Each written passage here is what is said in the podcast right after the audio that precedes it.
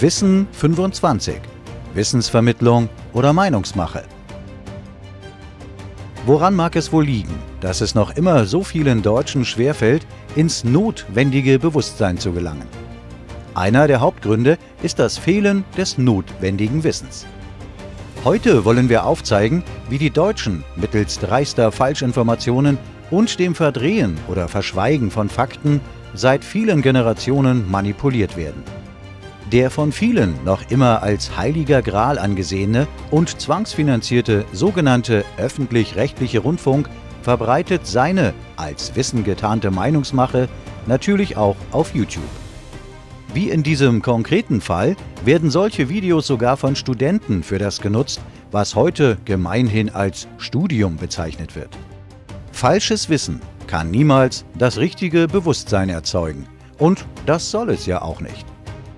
Schauen wir also in diesem Video einmal, wie viel richtiges Wissen übrig bleibt. Los geht's! Es ist der 10. Juni 2020. Die Straßen in Berlin sind festlich geschmückt. Die Schaufenster überall sind dekoriert und vor dem Brandenburger Tor wird eine große Party vorbereitet. Wie jedes Jahr an diesem Tag. Denn an diesem Tag wird gefeiert. Der Geburtstag eines Mannes. Genauer gesagt, der 44. Geburtstag. Ein Mann, der zusammen mit seiner Frau die Klatschspalten in den Zeitschriften füllt, die Boulevardsendungen im Fernsehen und auch in der Politik spielt der Mann immer wieder eine Rolle. Es geht um Georg Friedrich Prinz von Preußen, Kaiser von Deutschland. Es gab nie einen Kaiser von Deutschland, sondern das Präsidium des Bundes, das Staatsoberhaupt des Deutschen Reiches, trägt den Namen Deutscher Kaiser. Mann gibt es wirklich, aber er ist natürlich nicht Kaiser von Deutschland. Nochmal, es gab nie einen Kaiser von Deutschland.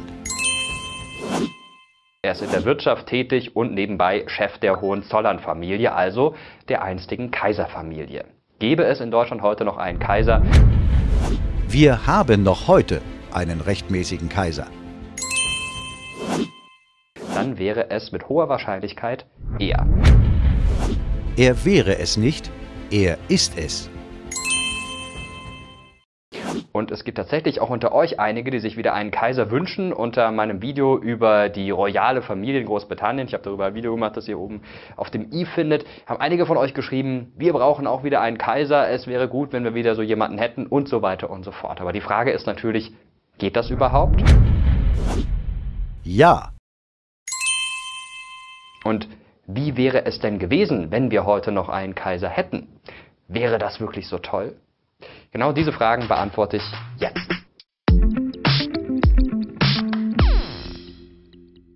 Zuerst mal müssen wir mit einer schlechten Nachricht für alle Fans der Monarchie in Deutschland starten, denn es gibt ein großes Problem. Es könnte gar keinen Kaiser in Deutschland geben heute. Dafür sorgt Artikel 20 des Grundgesetzes. Dort heißt es unter anderem, die Bundesrepublik Deutschland ist ein demokratischer und sozialer Bundesstaat. Alle Staatsgewalt geht vom Volke aus. Sie wird vom Volke in Wahlen und Abstimmungen und durch besondere Organe der Gesetzgebung, der vollziehenden Gewalt und der Rechtsprechung ausgeübt. Verfassungsrechtler sagen, So, so, Verfassungsrechtler sagen. Ist eigentlich ein Verfassungsrechtler dasselbe wie ein Grundgesetzrechtler? Das ist eine wichtige Frage. Ansonsten würde hier eine Verfassung einem Grundgesetz gleichgestellt. Zieht man aber das Grundgesetz selbst zu Rate, scheint es einen Unterschied zu geben. Grundgesetz für die Bundesrepublik Deutschland, Artikel 146.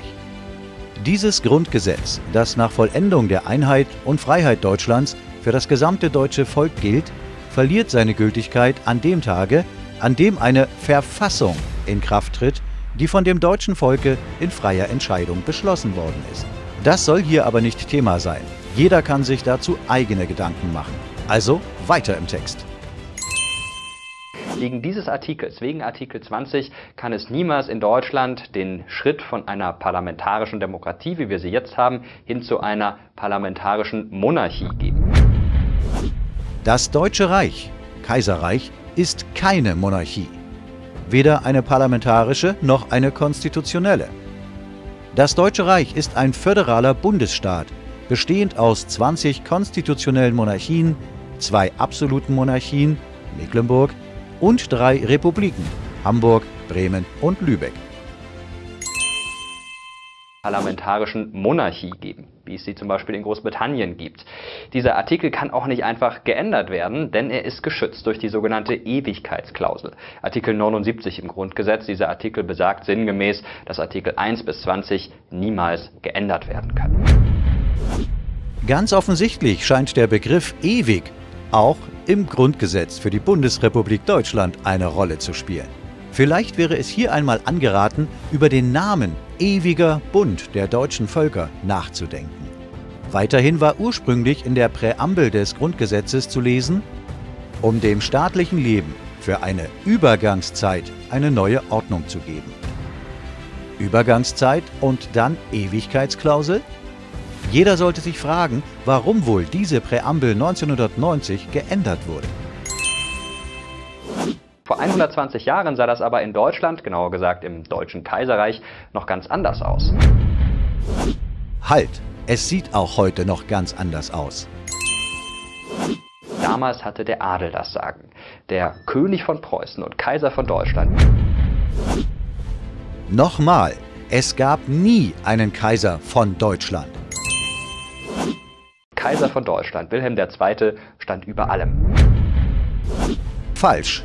Die Gesetze werden vom Reichstag, direkt gewählte Volksvertreter, und dem Bundesrat, Regierungen der Bundesstaaten, erarbeitet und in Übereinstimmung beschlossen und verabschiedet. Er stand über der Politik, er stand über dem Militär, über der Wirtschaft, über der Wissenschaft, alles unterstand dem Kaiser. Alles unterstand dem Kaiser? Hier wird suggeriert, das Kaiserreich sei eine absolutistische Staatsform. Das macht es allerdings nicht wahrer. Wohlgemerkt, der Kaiser macht keine Gesetze. Er ist in seiner Eigenschaft als preußischer König zwar an den Entscheidungen des Bundesrates beteiligt, als Kaiser jedoch, also als das Präsidium des Bundes, ist es lediglich seine Aufgabe, die von Reichstag und Bundesrat übereinstimmend beschlossenen Gesetze durch Verkündigung in Kraft zu setzen und deren Ausführung zu überwachen. Ansonsten ist auch der Kaiser an die Verfassung und die Gesetze des Reiches und des preußischen Staates gebunden. Er ist Diener des Staates, nur eben der Erste. Es gab zwar eine Entwicklung hin zu mehr Parlamentarismus, aber trotzdem war der Kaiser unangefochten an der Spitze. Und auch gesellschaftlich schauten alle zu ihm auf. Der Kaiser und seine Frau Victoria Auguste waren die Stilikonen schlechthin. Männer ließen sich Bärte stehen, wie sie der Kaiser trug, oder die Frauen kleideten sich so wie die Kaiserin, oder sie versuchten es zumindest. Sie waren absolute Superstars, sie waren Vorbilder, sie waren diejenigen im Land, an denen sich die Menschen orientierten. Vorbilder. Und das zu Recht. Gerade im Hinblick auf die aktuellen Politdarsteller. Dann allerdings kam der Erste Weltkrieg und mit ihm wurde alles anders. Die Macht des Kaisers bröckelte. Plötzlich hatte das Militär, genauer gesagt die oberste Heeresleitung, das Sagen. Aha, die oberste Heeresleitung hatte das Sagen?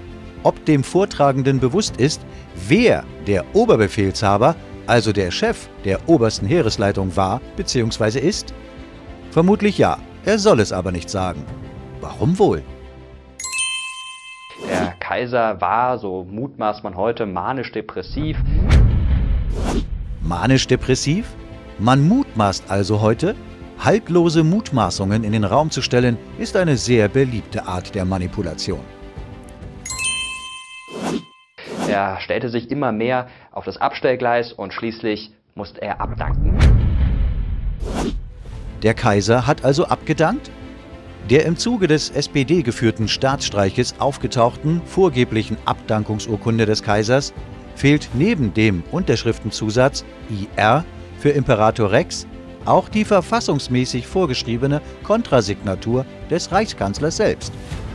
In diesem Brieftelegramm vom Februar 1931 hingegen unterzeichnet der Kaiser so, wie er es in seiner Eigenschaft als Staatsoberhaupt immer getan hat, mit dem Zusatz IR für Imperator Rex. Was mag das wohl bedeuten? Er er abdanken. Am 9. November 1918 er ging ins Exil in die Niederlande, aus dem er nie wieder zurückkehrte und war dort so frustriert, dass er, sagt man, 13.000 Bäume innerhalb weniger Jahre zersägte. Und nicht nur der Kaiser musste gehen, der Adel wurde grundsätzlich entmachtet in Deutschland. Das Sagen hatten ab sofort demokratisch legitimierte Politiker. Demokratisch legitimierte Politiker? Wodurch könnten diese Angehörigen einer Putschistenregierung verfassungsmäßig legitimiert sein? In der sogenannten Weimarer Republik. Dazu findet ihr ein Video. Einfach oben auf das i klicken. Als dann 1933 die Nationalsozialisten an die Macht kamen, die Demokratie beseitigten, hatte der Kaiser kurz Hoffnung, dass er wieder zurückkehren dürfte, aber die Nazis gaben ihm sehr schnell zu verstehen, nein, wir wollen keinen Kaiser, bleib dort, wo du bist. Richtig. Die Nationalsozialisten hatten nichts mit dem legitimen deutschen Staatsoberhaupt am Hut. Das haben sie übrigens bis heute nicht. Es geht das Gerücht, dass der nationalsozialistische Geschäftsführer des staatsrechtlich nicht legitimierten Konstrukts Weimarer Republik Adolf Hitler den Kaiser im Exil besuchte und gebeten haben soll, vom Kaiser zum Reichskanzler ernannt zu werden. Laut Artikel 15 unserer rechtsgültigen deutschen Verfassung wäre der Kaiser dazu auch in der Lage gewesen. Jedoch ist dies nicht geschehen. Der Kaiser war sich natürlich darüber im Klaren, dass eine solche Ernennung die nationalsozialistische Staatssimulation in die legitime völkerrechtliche Nachfolge des Deutschen Reichs des Kaiserreichs gebracht hätte. 1941 starb Wilhelm II. dann schließlich im Exil. Tja, und auch heute, das wisst ihr natürlich, haben wir keinen Kaiser. Falsch. Wie das Bundesverfassungsgericht regelmäßig festgestellt hat, existiert das Deutsche Reich auch heute noch und ist weiterhin rechtsfähig.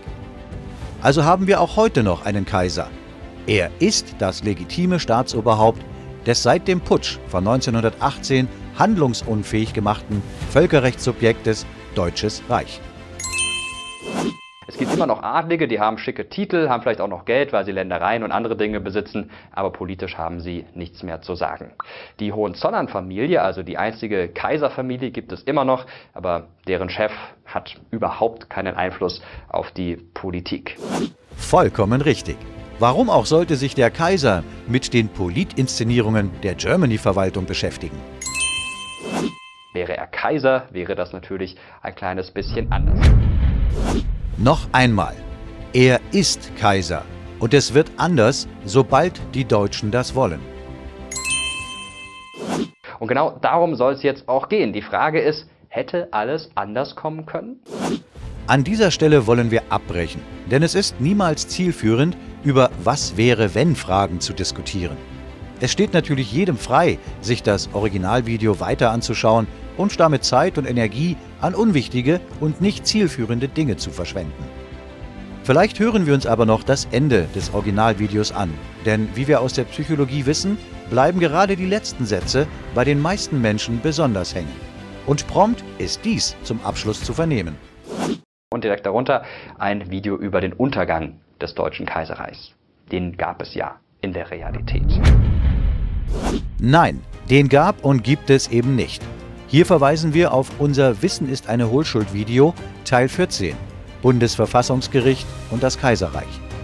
Was tun also die zwangsfinanzierten Staatsmedien auch auf YouTube? Sie verdrehen und verschweigen Fakten und sie stellen haltlose und falsche Behauptungen in den Raum. Wie wir es ja schon aus vorangegangenen Videos unserer Reihe Wissen ist eine Hohlschuld kennen, sie lügen, betrügen und manipulieren. Warum tun sie das? Es ist seit langem derselbe Grund. Den Deutschen soll das notwendige Wissen mit aller Macht vorenthalten werden, um sie daran zu hindern, in das notwendige Bewusstsein zu gelangen, das sie wieder in die Lage versetzen würde, auch das Notwendige zu tun. Es liegt an jedem aufrechten Deutschen selbst, ob er weiterhin gewillt ist, sich dies noch länger bieten zu lassen.